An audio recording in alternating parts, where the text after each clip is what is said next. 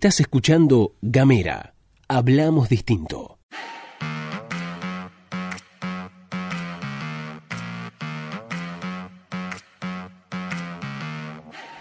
Buenos días, buenas tardes, buenas noches. Arrancamos con la pastilla de Gamera, esta pastillita informativa que distribuimos de forma diaria. Mi nombre es Luz Escarpati, como es habitual en las mañanas fueguinas, me acompaña Gastón Lodos. Muy buenos días, Luz. Muy buenos días a todas. Todos, todos les que están del otro lado escuchando la pastilla de Gamera. Feliz viernes, feliz viernes, che. Viernes pre-elecciones, viernes pre-paso, eh, lo cual está bueno. Sí, así es. Viernes de veda electoral, a Sí. partir de las 8. A partir de las 8, así que en el momento en el que estamos grabando esto, que les puedo asegurar que es una hora absolutamente ridícula para estar despiertos, y en el momento en el que lo distribuimos no estamos en veda, así que podemos decir frases tales como voten Alberto Fernández. Claro. No pasa nada.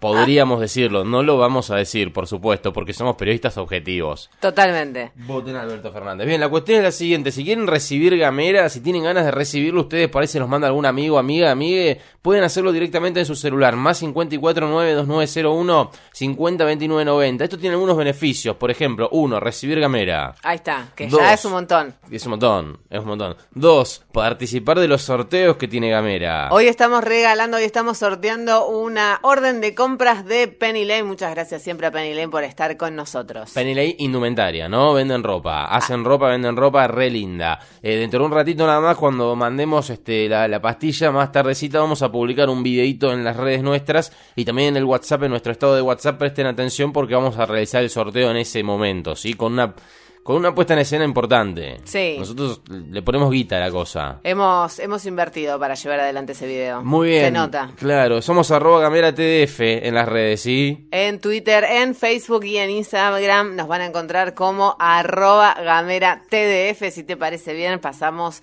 a la información de la jornada. Dale.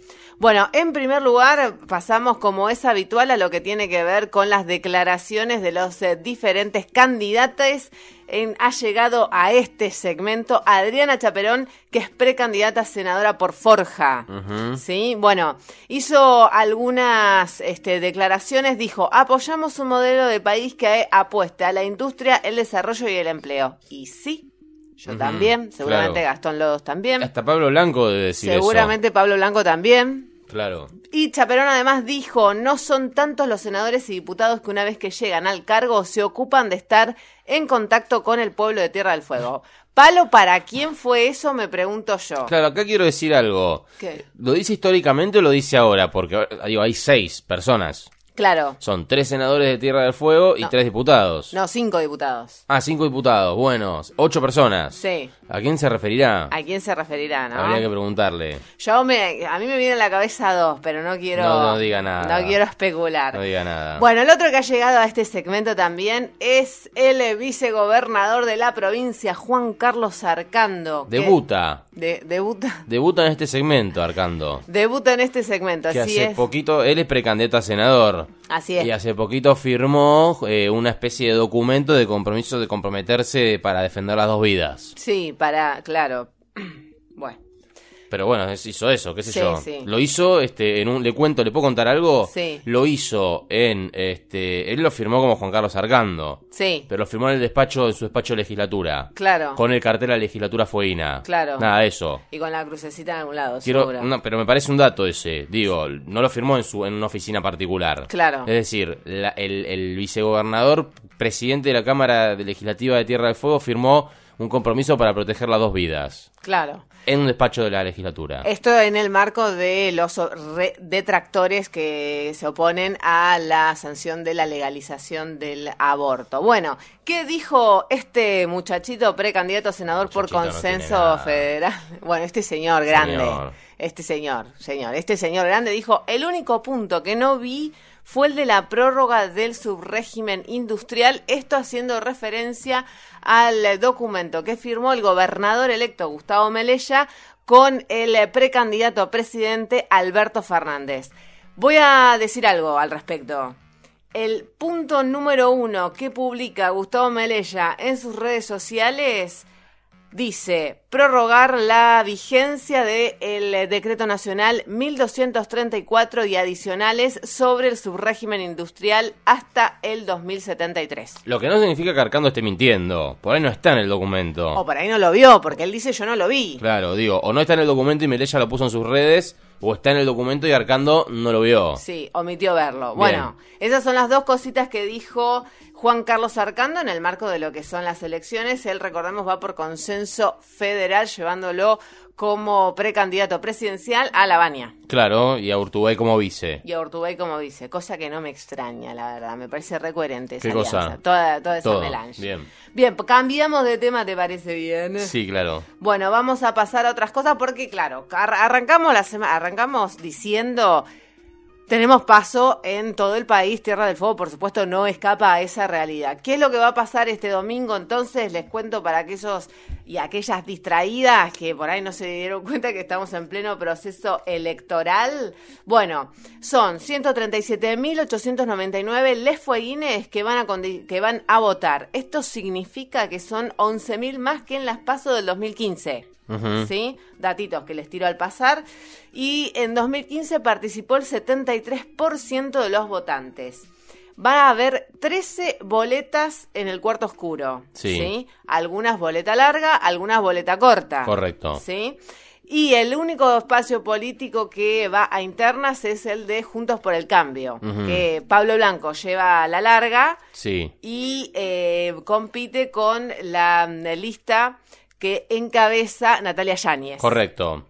Eso es más o menos por ahí pasa la papa. Bueno, vamos a estar eligiendo entonces eh, diputados, senadores y el presidente por los próximos cuatro años. Bien, presidente, no, no hay opción de presidenta. Sí, bueno, ahí en la izquierda está Manuela Castaneira, ¿no? Claro, pero creo que va como vice, ¿o no? No. Va como, como O presidenta. sea, uno de los uno de los espacios de izquierda está ella, Manuela, porque en el otro está Del Caño con Romina del Pla. Ah, claro. Pero después, digamos, las principales fórmulas, este, las que este, tienen chances de ganar, digamos, este, llevan hombres, Sí. candidatos. Así es. Bueno, una cosita más cortita y al pie antes de pasar a la órbita nacional. Mientras tanto, en Tolwyn, la concejal Ana Paula Cejas, sí, señores, señoras, Tolwyn tiene consejo deliberante. La concejal denunció públicamente un negocio inmobiliario con la venta de lotes en supuestos barrios privados ubicados en tierras que habían sido otorgadas por el municipio. Bueno, además también dijo que mm, lo de Claudio que no fue un descontrol, etcétera, etcétera. Bueno, fueron 12 años de descontrol y 4 años de un consejo deliberante que la verdad... Bueno, hay que decir que, digo, en relación a eso, el Consejo Deliberante de Tolwyn de los últimos cuatro años, y son cinco concejales. Sí, Eh, los cinco eran del mismo partido. sí. Es decir, algo que es absolutamente eh, dañino para, lo, para la democracia, para el devenir democrático de las instituciones. Digo, cinco. y esto es así como lo decimos: cinco concejales, los cinco del mismo espacio, es decir, que no había ningún tipo de, re- digamos, representación de la oposición en, dentro del Consejo Deliberativo de- del municipio de Tolwyn. Así es. Bueno, la novedad en este sentido es que el martes será interpelado el subsecretario de Planeamiento Urbano Ezequiel Acuña y de la lectura de los expedientes podrían surgir algunas derivaciones judiciales. Ahora sí, si te parece bien, vamos a las nacionales. Dale, hay una nota en página 12 firmada por Federico Kutcher, que son cosas que entiende más usted, Luz Escarpati, lo voy a confesar. Pero analiza un poquito, eh, bueno, el dólar esta semana que, pasamos lo habíamos, lo hemos adelantado el día lunes aquí en Gamera, que iba a subir, que iba a ser una semana complicada para los mercados eh, por la devaluación del yuan de China, etcétera, etcétera, etcétera. Eh, pueden escuchar el episodio de Gamera del día lunes 5 de agosto del año 2019. Eh, eso es lo bueno también de ser podcast, de estar grabado. Así es. Que pueden agarrar cualquiera del archivo, pueden escuchar cualquiera que quieran. Bueno, eh, subió mucho el dólar y subió un poco las tasas también. Hay una nota en, en, en página 12 que analiza un poco eso, me parece interesante traerla a la mesa. Sí, está, es interesante porque además ah, vincula la situación esta de subir las tasas, de intentar del gobierno nacional que intenta controlar el dólar para que no se dispare la inflación y la, el método que ha encontrado es la suba de las tasas de interés. El jueves superó el 63% por primera vez desde el 25 de junio y hace más de dos semanas que la autoridad monetaria lo que hace es la aumenta todos los días, pa, pa, pa. ¿Por qué aumenta las tasas de interés? Bueno, esto es porque porque tiene una visión de la, de la suba del dólar completamente monetarista. Entonces dice, tenemos que sacar pesos de, su- de circulación para que no ejerzan presión sobre el dólar. Así la, mm, la moneda no se dispara. Claro. ¿Se entiende? Básicamente.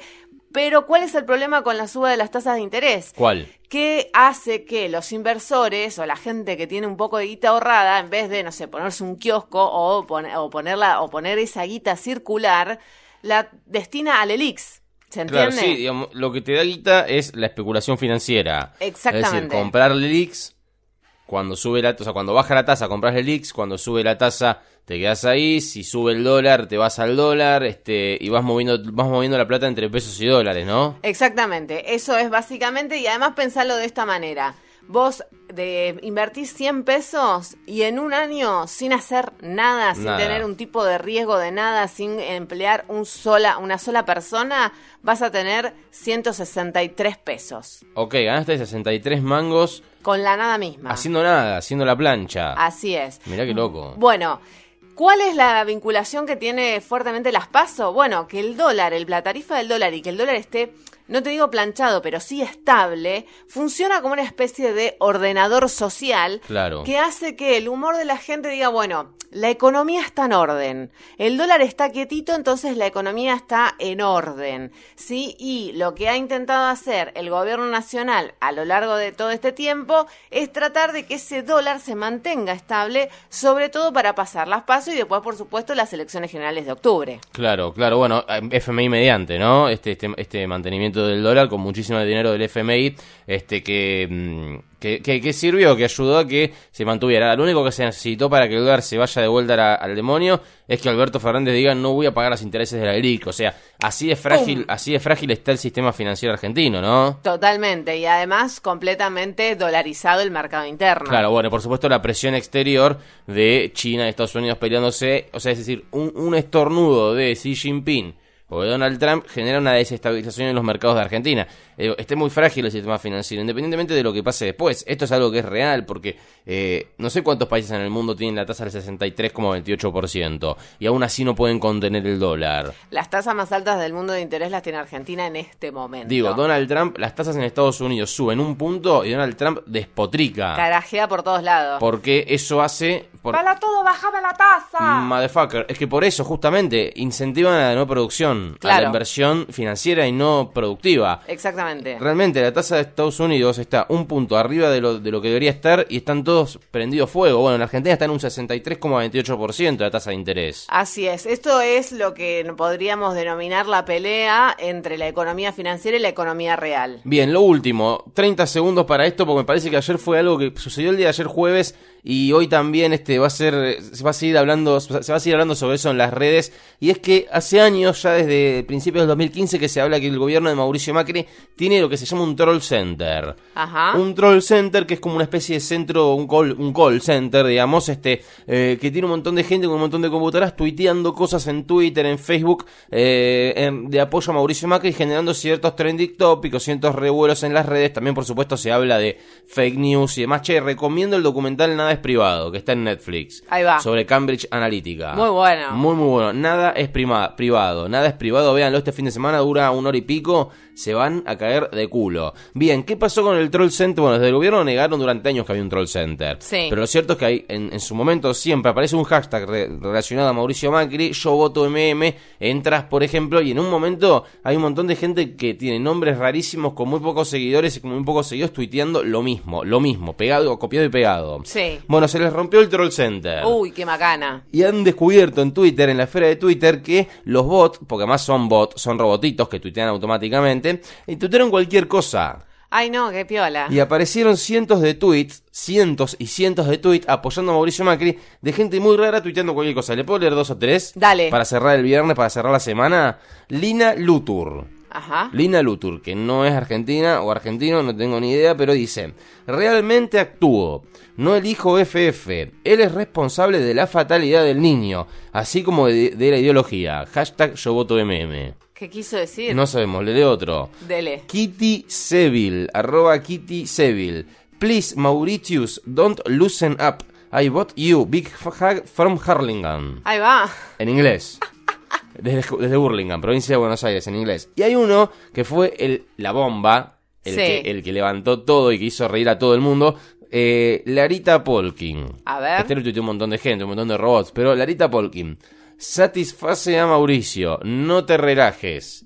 Te elijo. Enorme caricia, enorme caricia proveniente de Hurlingham. Yo voto MM. Ahí va. Enorme caricia, así que le deseamos una enorme caricia proveniente de Tierra del Fuego a Marcos Peña, que se le fue el troll center al demonio, que este... La chocó. La chocó, la chocó con tus impuestos, ¿no? Se lo digo a todo el mundo, con tus impuestos mantuvieron esto y ahora se le fue al demonio a unos días de las paso. Bien, eh, explotó el troll center y fue tendencia absoluta en las redes sociales. Bueno, ahora sí nos vamos, nos despedimos. Esto ha sido todo por ahora. Feliz, feliz veda.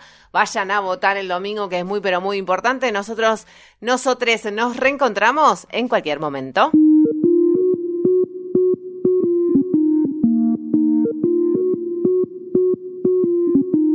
Compartí nuestros contenidos. Ayúdanos a crecer. Gamera. Hablamos distinto.